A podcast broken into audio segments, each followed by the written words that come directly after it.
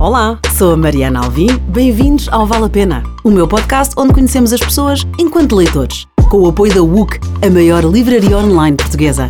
Fiquem por aí, vale a pena. Bret Easton Ellis wrote more than a dozen books, several of them adapted for cinema, including the iconic American Psycho.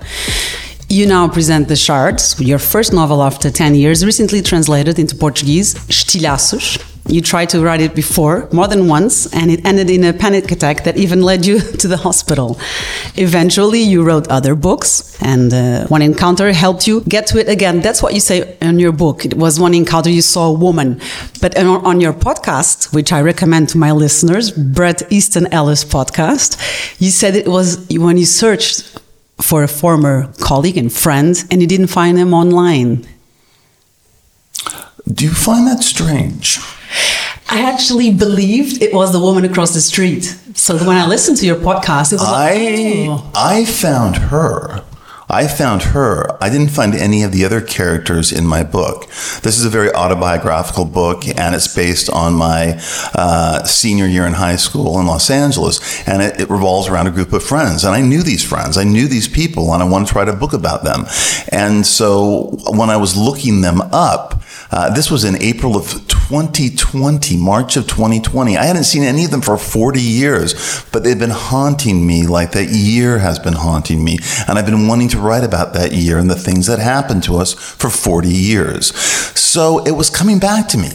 I don't know why. It was coming back to me. I was haunted by these people and their bodies and the sex we had and our just just the whole notion of the music of 1970 I mean 1981 and the fashion and the movies and the cars and all of these things. Maybe it's because 2020 was so horrible and 1981 was so much better by comparison. Whatever the reasons were I was thinking about these people and I started looking them up and I couldn't find any except for one and that is a girl named Debbie Schaffer.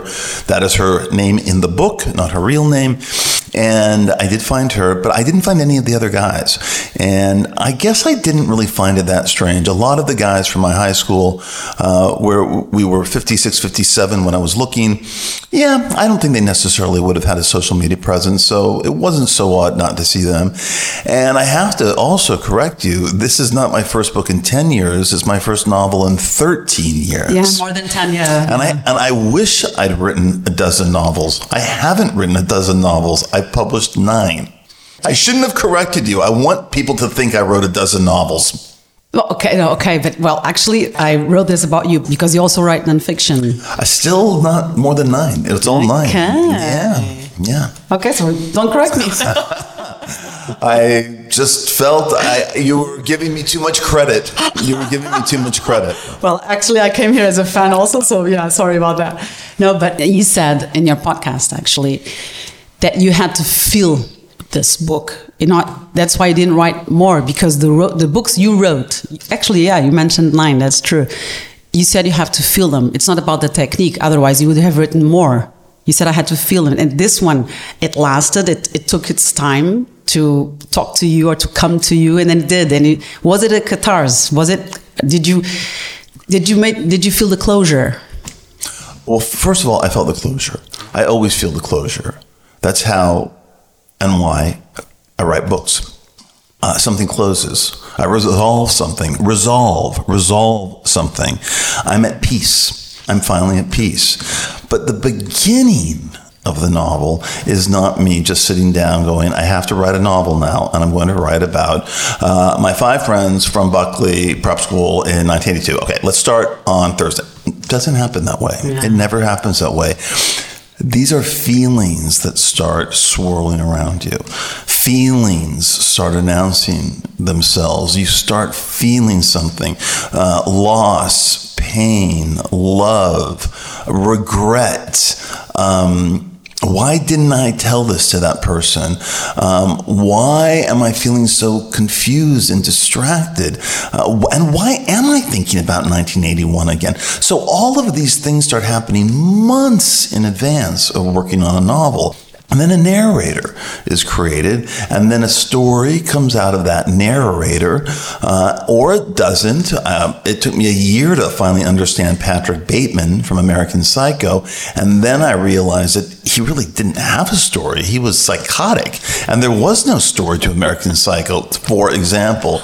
And then I spent eight years on a book called Glamorama about a male model that I thought was just so much fun to write and had such a crazy conspiracy at the center of it that I just couldn't let go of it. But all of these books, and the Shards included, it's months, if not a year, of feeling things that I want to figure out. I want to process and I want to dismantle them and I want to get rid of my pain. So they are about being at peace. And when I finished the shards, I was at peace. That's great. You said after 20 years of being in Buckley at high school, one of the characters, one of your friends, Tom, visit you in a previous book launch. Has any one of them reached out for you after the shards? When I outlined, and what I mean by outlined, I had the entire plot of the shards and all the characters and all the incidents written out in 1982. That has not changed at all. The same plot, the same characters, the same scenes, all of them Every one, all 30 chapters were the same in 1982, except for that scene. That was added. The scene with Tom, uh, a friend he runs into years after these horrible events at Buckley occur. That's the only new scene that I added. Uh, no, the only person that came forward was um, the girl who was my girlfriend, my fake girlfriend from my senior year who I called Debbie Schaffer, uh, I got a Facebook message from her. I didn't know it was her because she married and I didn't recognize the last name. And um, I opened it up and she said, Really like the book, uh, but of all the names that you could have used, I hate Debbie. Why did you call me Debbie? But I haven't heard from any of the other guys. And I don't think any of the other guys are going to read it. I really don't think so. They're not big readers. And I, look, it's hard enough to get someone to read a 600 page novel about a group of kids and a serial killer. And I don't know. Uh, and I just don't know if these people are readers anyway. And I'm fine either way. All I wanted to do was get some things off my chest. Relief. Yeah. So you say it's a, it's a memoir and it's also, well, a not a fiction novel. Can I, can I ask which part is fiction, which part is not? Why don't you ask me specifically? I'll tell you. Okay, about the songs you mentioned, you obviously uh, know about music and a music fan. Yeah. And you mentioned a lot of, you know, specific musics throughout yeah. the novel. Yeah. I envy you, or I find it hard to believe that you actually remember those were the. Well, one thing was to remember the artists you were uh, listening to at the time. The other thing is like we were we were listening to that song when I entered the room. Did, did that part? I remember everything at seventeen. everything. I remember every moment I heard a song. I remember listening to Devo on the sports field while we were making the homecoming float. I put that in. I remember hearing Rapture by Blondie as we went into that new place on Melrose called The Space. It didn't even have a name. We just called it The Space. Uh, this place that just only showed videos. This was pre MTV. Um, I remember that so clearly. I remember the first day of school. I was listening to Graham Parker, who was uh, kind of Elvis Costello like figure, and I was listening to his record, The Up Escalator. So many times in this novel, I remembered exactly what the song was playing and where I was in the scenes that were real. I just simply did. And it was, well, first of all, they're great songs. It was a great year for music, and I loved music so much. I was a musician, and I wrote songs, and I was, con- my life was a wall to wall soundtrack of the music from that period. So I can pretty much name, look, what we were listening to at lunch uh, when the boombox, the boombox with the cassette in it was playing. Uh, our first day of school in 1981, our senior year, I'll never forget it. It was the Magnificent Seven by The Clash that was off the Sandinista record. Oh my God, the fact that I'm even saying this now, but it's in the book. So anyway, I had a pretty much, I had a more or less photogenic memory or oral memory of so many of the music from that era. All right. And even recently? Oh, less so recently. No, music doesn't impact you the way that it does when you're when you're young. Those years, those key years of 15, 14, 15, 16, up until past college, even maybe stopping mid college, those are the years that will always mean the most to you musically. That will always be the most impactful. So um, I listen to a lot of contemporary music now. I have a much younger partner. He's into a lot of music that he makes me listen to. And then there's a lot of music that I am just interested in because I'm an old Gen Xer and I still like to keep in touch with whatever's going on. So I listen to hip hop, country, uh, New Zealand pop, whatever you name it. I'm, I'm still, I don't enjoy music as much as I did. It's, it's not the overwhelmingly powerful thing, the narcotic that it was when I was younger. I still get a kick out of it, and even last night here in my hotel room in Lisbon, uh, Lisbon before I was getting to sleep, I was listening, uh, well, listening and watching a couple of music videos on YouTube, and yeah, I liked the songs and uh, they made me happy, but they uh, they don't imprint themselves on me in the way they did at 17 and 18. A lot of things don't, right? ah, it happens. It just happens. We get old. we get older, not old. so you talked, you were writing Less Than Zero in 81. So you mentioned that book a lot of times.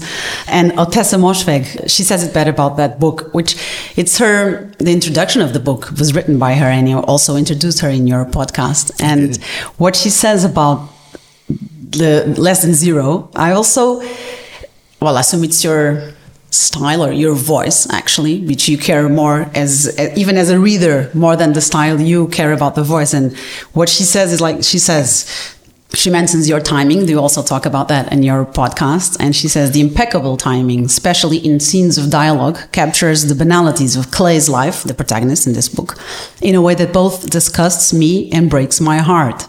And then she later adds, Satire is the most difficult mode in literature because it functions with a delicate and visible layer of self awareness, which readers often lack.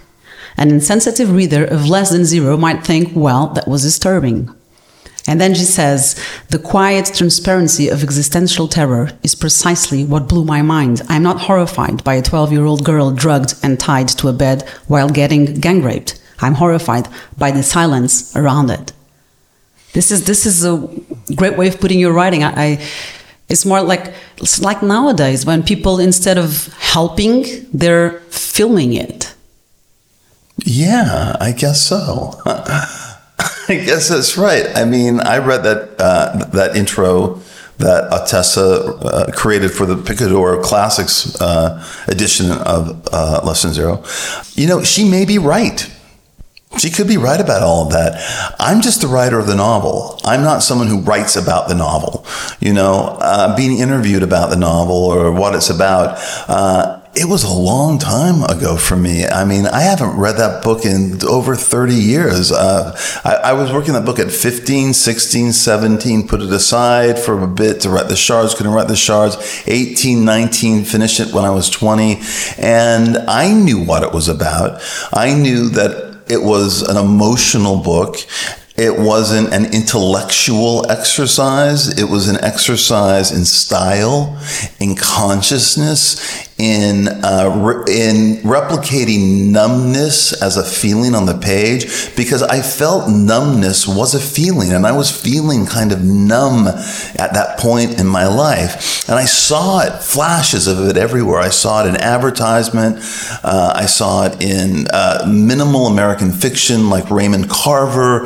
I saw it in just in uh, that video of Kim Wilde singing Kids in America.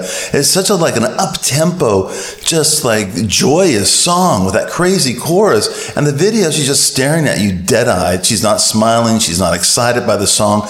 And it was so cool. She was just radiating this blankness, this numbness. And I was seeing it everywhere. And so that's why I wrote Less Than Zero. Yes, Ottessa could be right about all of that stuff. Uh, and it means she's far smarter than me. But I don't know I'm thinking like that when I'm writing a book. No, but you are an observer and you write about what you live, what you feel, and what you True. observe. And True. nowadays, the the raw critics and observations that you do in your book or that we apprehend while reading it, it's it continues to, to be. Nowadays, we just have more evidence of it.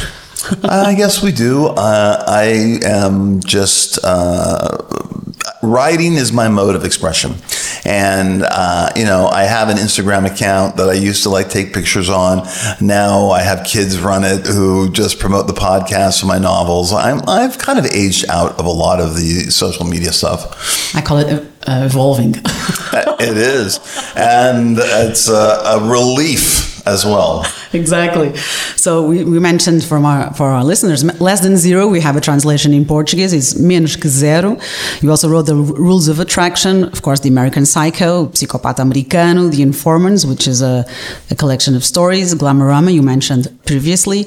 Lunar Park, and Imperial Bedrooms, and so the shards that we're mentioning today. In the shards, and now as a reader, we get to know you. It's, the premise of my podcast. As a reader, we get to know you also, Bret, in the shards. And you mention, not only you mention your, and you still do actually in your podcast, you mention it also, your admiration in your inspiration by Joan Didion. And you also said when you were 13, you already read Stephen King. And when you read The Shining for the third time, that's when you started to write your first book. Then you put aside to, to write Less Than Zero. Um, yes, this is true. But I also failed to mention that after reading Stephen King, uh, I wanted, I read Ernest Hemingway. And Stephen King was and is a plot driven novelist. He's old fashioned. Uh, stylistically, he's not particularly interesting or even really a good writer. He's a craftsman. But when I started reading writers who are artists, like like Hemingway, like Joan Didion, I realized something, and it was a huge moment for me. It was a moment where I realized style means everything. Every story has been told a thousand times or can be told. It's how you tell it. It's the language you use that gives the story its power. The and I changed overnight. I changed overnight when I read Hemingway for the first time, and then I changed overnight again when I read uh, Slouching Towards Bethlehem, uh, which is Joan Didion's first collection of essays. Both of these books were taught in my high school.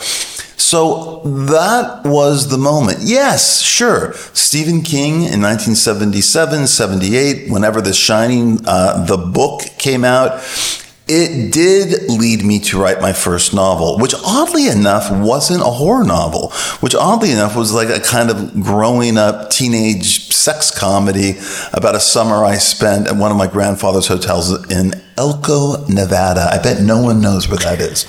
And anyway, and then the next novel I wrote before Less Than Zero was just, I was just copying Joan Didion's essays from her two books and putting my name in them. I know that sounds strange, but I just wanted to see how she wrote her sentences, and I was typing them out. She, by the way, had done the same with Hemingway. Um, and then the Less Than Zero project started. After I got did my Joan Didion-ish book, then the Less Than Zero project started. And again, as I said earlier, this was based on feelings. So many feelings. It took years for that book to coalesce based on feelings of my journals, of what I was writing down, my high school years, getting a car, driving around LA. All of these things. There were so many different iterations of Less Than Zero until I came up with the final one. So, um, yeah. And is it well, there's one question I usually do on this podcast, but I don't think the terms that I use are appropriate for you because I usually ask if you have a guilty pleasure uh, uh, reading, and I don't think you would feel guilty about it. So I'll change the um, the terms, like the cleans the palate, because you mentioned in the shards, you mentioned it's like in a, in a en passant and you say like if i was too scared to read stephen king i could always read the white hotel from my mother from D.M. Thomas. But then i went to see the the synopsis there. And it's also it's a, a woman she recounts her erotic and violent dream to freud which is a narrative of the holocaust. So what do you read or actually you read something to cleanse the palate? Um, movie star biographies Okay. The biographies of movie stars. And I'm right now, someone gave me as a gift, uh, I'm not a big Madonna fan, but there's a massive Madonna uh, biography authorized uh, uh by, I think it's by a woman named Mary Gabriel. And uh, I read those. Uh, I read, I just read Lauren Bacall's. Someone gave me, told me, you have to read Lauren Bacall's memoir. It's so great. I just finished reading a new biography of Francis Ford Coppola, which is coming out next year. So those tend to be the palate cleansers. Those don't need to be that well written. Uh, fiction is different, and I am stuck with wanting to read books that are stylistically interested in language and have a voice that have a voice. That is what drives me in. I know two pages in, three pages in, I don't care what's going on. If the writer doesn't have a voice, then I'm not there. It's just not going to happen for me. See, you don't even insist. You just move on. Yeah. So the Shards is going to be a series, an HBO series, and you're you're the main. No, is it a rumor? It's development. No, it's true. HBO acquired the rights yeah. in uh, God over a year ago, way before the book was published. Um, and uh, yes, uh, we are. It's in. But let me just uh, make it very clear: it is in development, which does not mean it's going to be made necessarily. We are now in the process of seeing where it goes. And if if it's going to be made, you're the main writer. I'm the only writer. Yeah. Yes, this this is how it's going to be working in the future. This is they are going to have shows that are only written by one person pretty much and they're already on. There are already shows that are pretty much overseen by one writer and you're going to see a lot more of them. And is it true I'm also I'm always afraid of the internet the fonts where I where I get my information. Is it true that you wanted to write the script for Fifty Shades of Grey? Absolutely. That's that's amazing. Oh, Why? I, I use because when I read it, I saw that there was a really good structure there. I saw two really interesting characters. I saw something that I didn't see in a book before, which was that the sex scenes were actually dramatic scenes, and the and and the stakes kept getting raised with each successive sex scene. I wanted to, and I thought this is two interesting American kids. There, would, you'd have to rewrite the dialogue. You'd have to take some of the silly parts out, but I really did want to write that. I wanted. To, and I was very interested in writing an erotic kind of thriller.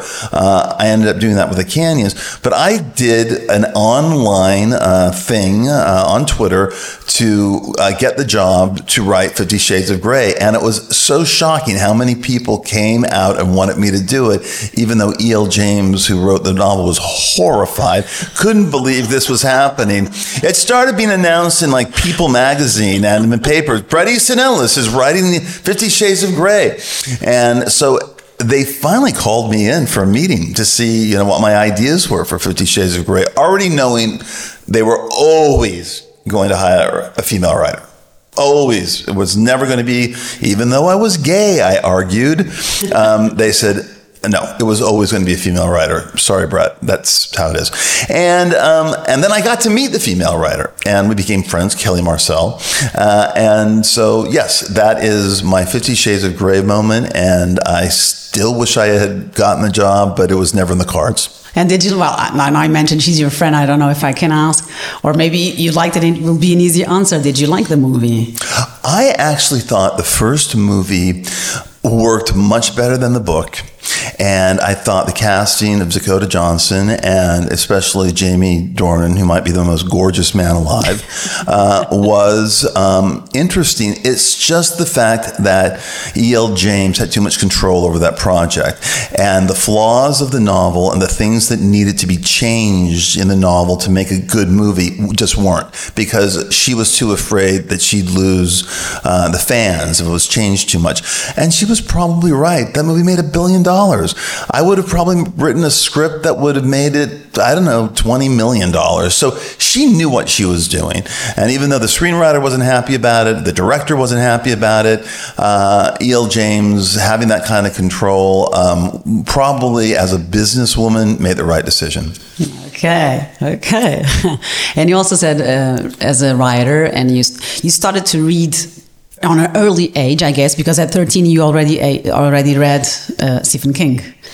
I had read Stephen King at nine. I read Carrie when I was nine. I was a very sophistic, sophisticated 70s kid who read my parents' paperbacks and their hardbacks and the books they brought back from the library. I was reading like The Godfather or trying to when I was like seven or eight. I was always reading adult books. So when Stephen King came out, I must have been 10. I read Carrie. I read Salem's Lot like five times when I was 11. That's Stephen King's second book. I was an, a voracious reader, and I read a lot of adult fiction. And did your parents know about it? Yeah, they know they were. They let you. I, look, I would hope any parent would be overjoyed that their kid was reading a novel a night. I- I'm not talking about dirty books. I'm talking about novels, serious novels. Trying to read, uh, you know, books that I was that I was too young for, but still, I was fascinated by, and I and I wanted to figure them out. And so I was a voracious reader, which made me want to become a writer because I liked reading so much. Of course. I, I have that struggle with my kids. I usually mention that, that in this podcast. I wouldn't mind if they read violence. It, it, mean, it means that they were reading. Well, yeah, but what what does replace that for so many kids is video games. And video games, you know, I watch my boyfriend play them, and I don't really play them, but I was shocked at how immersive they were, and I was also shocked about how narrative they were. They're almost like long novels, 24 hour novels, where you make decisions and it's an entire story that plays out over, uh, you know, the however long, the 48 to 62 hours it takes to finish the game. And they're beautiful. They're beautifully made and written, and, you know, HBO, though, again, we don't call it HBO, we call it Max now. Yeah. It's only Max. And on all my email correspondence and stuff, it's Max, not HBO, a Warner Brothers division anyway. So, um, so I kind of understand the appeal of video games to a certain degree. I'm just kind of too old, and I want to read Edith Wharton. You know, I think it's not that only about age. It's about preferences and priorities. And unfortunately, it's not only video games that push, pushes them away from reading. It's like TikTok, and there, there you won't learn. my boyfriend did Todd, something that was um, uh, the equivalent of, I suppose, a, a parent giving a child eight packs of cigarettes to smoke all at once to make him never smoke again. My boyfriend went on TikTok and couldn't get off it for five hours. And he walked into my office, his eyes were completely rolled up into his head, and he said, I am never looking at this again. It is it is poison. It has poisoned my mind. I stood I sat there for five hours and I could have written I could have read Thomas Mann or something else, you know. The Magic Mountain. Uh, he's reading that right now. He is reading the Magic Mountain right now. I have Yes. a Portuguese writer chose that book to talk on this podcast. and he and I want to read it after him because I when I was you know it, it- you just have to admit it sometimes you're just too young for a book and when I was given the Magic Mountain in college I didn't get it. And I I just he my boyfriend w- was recommending Buddenbrooks the Thomas Mann's first novel and he was reading it and he said oh my god this book is so great. It was in my shelf. I just hadn't picked it up and then I read it and I loved it. And he often reads classics that I have but I haven't picked up. And uh, the last great one was The Mill on the Floss by George Eliot which was just amazing. And I have to say, this Edith Wharton novel, The Custom of the Country, is almost up there with The House of Mirth and The Age of Innocence. Wow, and you mentioned here in your favorite books. You mentioned one about uh, uh, George Eliot's uh, Middlemarch, exactly. You mentioned that. Oh, Middlemarch is much better than the than uh, the Mill on the Floss, but the Mill on the Floss is still great, and so is Daniel Deronda and many other of her books. But Middlemarch is the masterpiece, I, I think. Okay, I'll, I'll write that down. Before going to the books that you you chose as your favorites, one last question about your process of when you well, you said there was an age to maybe there was this specific age to read certain books. So I th- I thought you were young to read Stephen King, but oh, you were already mature as a reader. Yes, I was. Yeah. Yeah, I, I, I, Stephen King did not bother me in that way. It did not trigger me. It frightened me, and I was compelled, and I was gripped, and I could read hundreds and hundreds of pages in one sitting. Oh God, those days! You remember those days? I can't do that anymore. Yeah, you had you had more time. I mean, I can read. I, I read about seventy pages this morning of *The Custom of the the Country, the Edith Wharton novel, and that is a lot for me for fiction. Uh, nonfiction is different. I'm reading nonfiction all the time, and I could read like a, an entire uh, biography on an airplane. That doesn't matter, but fiction definitely different. I forgot that this was the podcast where I gave three novels to you Yeah. in order to talk about. I must admit, any day. It's almost any three novels. So I forgot about this. So you're going to remind me of the three novels that I sent you because it could- Actually, you didn't send me, so I had to research. Oh, didn't tell me. interesting. so you're going to tell me what my three favorite novels are. Exactly. Oh, but you know, I did give my publishers three. I don't know why they didn't give it to you. I remember this completely. They did not get it to you then. Okay, so All right. Okay, so one last question before going to your books. You said in the shards again, which I loved. You said that you were apropos apropos about reading The Shining. When the book came out, when I'm sorry, when the the movie uh, went on, and you were, you said you were okay, you were 17, but you were so excited about it. You said you were more excited than after that with your own movies. So was it there that also your interest in in script writing began? Oh no, I was writing scripts way before The Shining came out. So were all my friends. We lived in Hollywood. We our parents were in the movie business. Uh, I remember writing my first script with a friend of mine when we were like twelve. So we were reading we were reading scripts, going to screenings.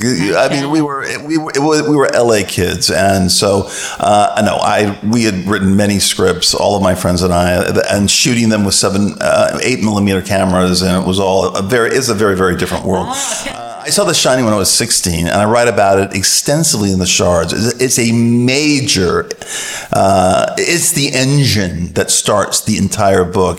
Is the description of Bret going to see the Shards, uh, The Shining, the, the weekend it opens in 1980, and all of that is true. That entire chapter is exactly what happened that morning. in The one he saw. And I've always wanted to write it down to the cassettes that were in my car, to the polo shirt I was wearing, to the junior mints I ordered, to seeing a beautiful, beautiful boy that that ignited my imagination walking down the aisle of Looking this vast someone? theater looking for someone yes and that always was going to be the opening of the shards and it's, and it's strong. And I, and I, I was with you when he, he said he wasn't there. So, but let's not spoil it. okay. so great. So the books you loved. Sentimental Education from Gustave Flaubert. You have it in Portuguese, Educação Sentimental. possibly my favorite novel. Uh, the novel that I just read at the right age, uh, and to me sums up the notion of not only fiction, but of being alive and conscious. The message ultimately being in this sort of uh, uh, it's a young man's coming of age novel in the upper middle class bourgeois French society, and he's in love with a much older woman, whatever.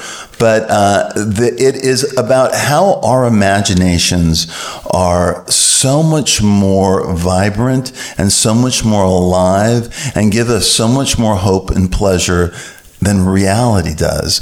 And at the very end of the book, the narrator, still young, reminisces about how early one morning him and his comrades were going to go to a whorehouse, a French whorehouse. They were all in the uh, the foreign, the army, and they had made a plan to go to a famous. And they all day they fantasized, they thought about it. It was so exciting. It was going to be the most biggest moments of their life. And then he remembers afterwards the disappointment. And it was like, oh, the girl was okay looking and the sex was very fast. And then they washed me off. And then I was downstairs in the parlor, had a drink, and then left.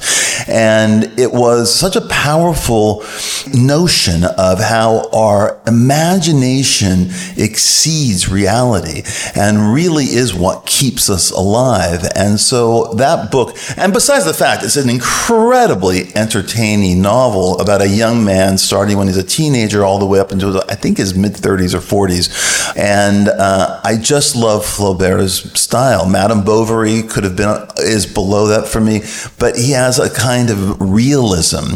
Uh, he created it, really, this kind of modernist realism that uh, I just find captivating and very, very authentic and honest. Wow. You know, Sentimental Education was also Flaubert's uh, best novel for Kafka and Proust. Uh, they're right because after reading everything by uh, Flaubert, I'm in. I, I concur. Okay, it's a, it's in the list of 101 books to read before you die. Another book you loved, Anna Karenina Tolstoy. How could you not? How could anybody not love Anna Karenina? It was an Oprah pick. It was an Oprah Winfrey pick. Uh, it, it is it, it is the pleasure of Anna Karenina. Uh, its sprawl, its soap opera dynamics, uh, its twists, its betrayals. This epic vision of Russian society, of upper class Russian society, of lust, of obsession. It is just one of the most entertaining novels ever written. I think it's far greater than War and Peace, and it's just like one of those novels that's so irresistible uh, and yet also uh, so monumental and so rigorous in its intelligence and so tragic. The last 50 pages, when you just know what the inevitability of it is going to be, has you racing through it and you just know this horrible thing is going to happen, and then it does, and you're just wiped out. A great novel, and I would be surprised if you, I mean, I always am talking about how you need to be trained to read novels in a way that there's seems to be a generation that has not been trained to read novels in the way that we were when we were younger and in high school and in junior high, uh, and we were taught how to read a novel. I think Anna Karenina is entertaining enough that you don't need to have gone through that. You can just pick it up, and it's it is super long, but it is super entertaining. Did you watch the movie? There have been some really bad versions Yeah. of Anna Karenina. Jude Law's and Uh, the- terrible. That was really and with and with Aaron Taylor Johnson as uh, Count Vronsky, I think was oh, it was just terrible. And I forgot who played Anna Karenina. It wasn't Anne Hathaway, was it? It was just it was no, no. Uh, someone has to that beautiful actress with uh, I don't remember her name. not but it was remember Anna the. But Karenina. You uh, you cannot do Anna Karenina as a two-hour movie with English actors. You've got to do a twenty-hour miniseries. Okay, so another book you loved. For you, it's the best from Philip Roth. It's Philip Roth's best, Sabbath Theater, also in Portuguese, Teatro de Sabbath. We have it translated. My favorite Roth, you said. His dirtiest, funniest book. I had just read last year uh, Blake Bailey's monumental Philip Roth biography. It is the best biography about a writer I've ever read. It is so compelling. Uh, the pages turn like Dickens. You just can't put the thing down. And I thought I knew a lot about Philip Roth, uh, but there were things about him that I did not know that maybe I wish I didn't know. I mean, it's it's it's no But that doesn't mean that has something to do with liking an artist. You know, if we really, you know, if we really knew our artists that we love so much uh, and judge them on their behavior, mm, you can't do that. Uh, anyway, I have read every book by Philip Roth. I'm a huge Philip Roth fan, and Sabbath Theater is a novel that he wrote. Uh, it concerns a guy named Mickey Sabbath. Uh, I'm not going to go into the plot or anything, but it is Philip Roth's dirtiest, funniest, most uh, obscene book, and he is, and it's hilarious. It's absolutely hilarious.